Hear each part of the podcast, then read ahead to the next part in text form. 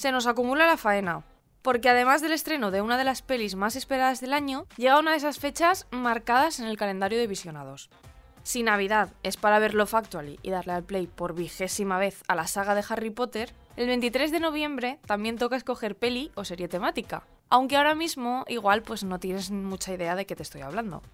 Lo que está claro es que hay épocas para ver según qué pelis, y eso no me lo discute nadie.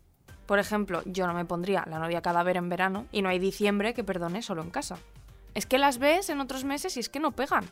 Así que ahora te cuento qué toca hoy por si no andas muy ubicado. Soy Tamara Villena y quiero darte buenas noticias. Así que si necesitas un día sin sobresaltos, este es tu lugar seguro. Los buenos días, un podcast diario para ponerte de buen humor. El podcast de hoy lo empezamos con algo que nos encanta en los buenos días. Las fechas señaladas. Quizás a ti el 23 de noviembre no te diga nada, pero si te digo Thanksgiving, pues la cosa cambia. No es porque nos afecte en algo, ¿eh? porque la verdad es que ni nos va ni nos viene, pero hemos visto hasta en la sopa esta celebración en pelis y series es uno de los recursos por excelencia en la cultura audiovisual estadounidense y claro, eso hace que además de un pavo gigante, se nos vengan a la cabeza ciertos títulos y escenas de esta americanada. A mí, por ejemplo, pues se me ocurren todos los capítulos de Acción de Gracias de Friends, especialmente el de la aparición estelar de Brad Pitt. Hicimos circular un rumor. ¿Qué rumor? Eh, por favor, Will, quítate la camisa y dínoslo. Y también el de Mónica, claro, con el pavo en la cabeza. Para mí no hay nada más Thanksgiving que eso. Pero la verdad es que hay muchas otras referencias a esta fiesta que has visto seguro o que si no, pues puedes aprovechar para descubrir. Te voy a resumir tres por si te apetece ver algo más que Friends. Me alegro de haberle conocido, Neil. Siento haberle causado problemas. No me ha causado ningún problema. Consiguió que llegara a casa.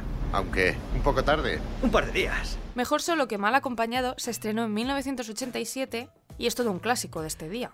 Es una comedia dirigida por John Hughes y protagonizada por Steve Martin y John Candy, que dan vida a dos extraños que unen sus destinos en la carretera para intentar llegar a tiempo a esta comida tan famosa.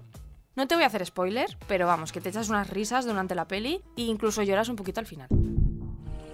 Son apacibles, afectuosos, fieles. Carecen de malicia y picardía. Te voy a decir una que tienes que ver aunque sea por culturilla general porque fue escogida por los críticos de la prestigiosa revista Callers du Cinema España como una de las 10 mejores obras cinematográficas de la década del 2000. Ojo, es El Nuevo Mundo, que fue el cuarto trabajo de Terrence Malick y es una versión muy particular de Pocahontas. Sale Colin Farrell y Christian Bale y es perfecta para ver en Thanksgiving porque en realidad esta celebración recuerda la primera cena de los colonos en agradecimiento por la abundancia de cosechas en el Nuevo Mundo. Soy el señor Frank Slade. Teniente coronel del ejército de los Estados Unidos. Retirado. Ocupo el puesto de los padres de Charlie. Y esta demuestra que no todo es buen rollo en acción de gracias, ¿eh? Porque también hay opción para los que prefieren un poquito de drama y salseo. Por ejemplo, Esencia de Mujer, un remake dirigido por Martin Brest, con Al Pacino interpretando a un militar ciego que prefiere pasar de su familia en Thanksgiving e irse solo a Nueva York.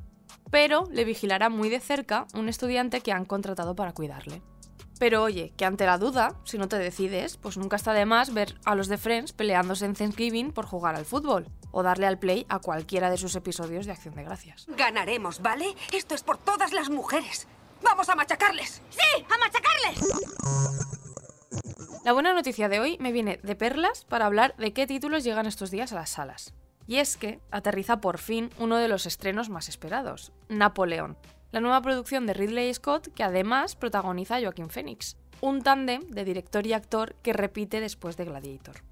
La cinta es un retrato de los orígenes de Napoleón Bonaparte, que fue ascendiendo desde su alistamiento como oficial de bajo rango hasta volverse el emperador de Francia. Se lo advierto. No seré el segundo al mando. Ganaré a base de fuego. Estoy destinado a la grandeza. El director de títulos mitiquísimos como Blade Runner, Gladiator, Telma y Luis o Alien el octavo pasajero vuelve a las salas después del estreno de House of Gucci en 2021 y con la vista ya puesta en su nuevo film, que va a ser nada menos que Gladiator 2, otra de las que más hype despierta entre la audiencia para el año que viene. Lo que hacemos en la vida tiene su eco en la eternidad. Pero hasta entonces, otra peli que puedes ver este fin de semana es la nueva de Disney, Wish. Cuenta la historia de Asha, una ingeniosa adolescente que tras pedir un deseo a las estrellas, se hace con una pequeña bola de energía llamada Star, con la que tendrá que defender a su comunidad de una gran amenaza. La gente me da sus deseos y yo concedo los que sé que son buenos para rosas. ¿Algunos no se concederán nunca? Digamos que la mayoría. Merecen más que... Yo decido que se merece cada uno. Paula Ortiz, que ya os contábamos por aquí en octubre que estrenaba la película Al otro lado del río, vuelve a las salas con Teresa, la adaptación de la obra teatral La lengua en pedazos de Juan Mayorga. Narra el enfrentamiento dialéctico entre la santa, a la que da vida Blanca Portillo, y el inquisidor que la juzgará, interpretado por Asier Echeandia. Mañana más buenas noticias. Bye. Muchas gracias por escucharnos y gracias a ti, Tamara. Chica de nada, yo encantada. Recuerda que si te ocurre algo bueno y quieres contárnoslo, puedes escribir a losbuenosdías@lasprovincias.es. Este podcast ha sido escrito por Tamara Villena. La edición es de Amalia Yusta y Paco Sánchez. El diseño sonoro es de Rodrigo Ortiz de Zarate y la producción de Miquel Abastida y Tamara Villena.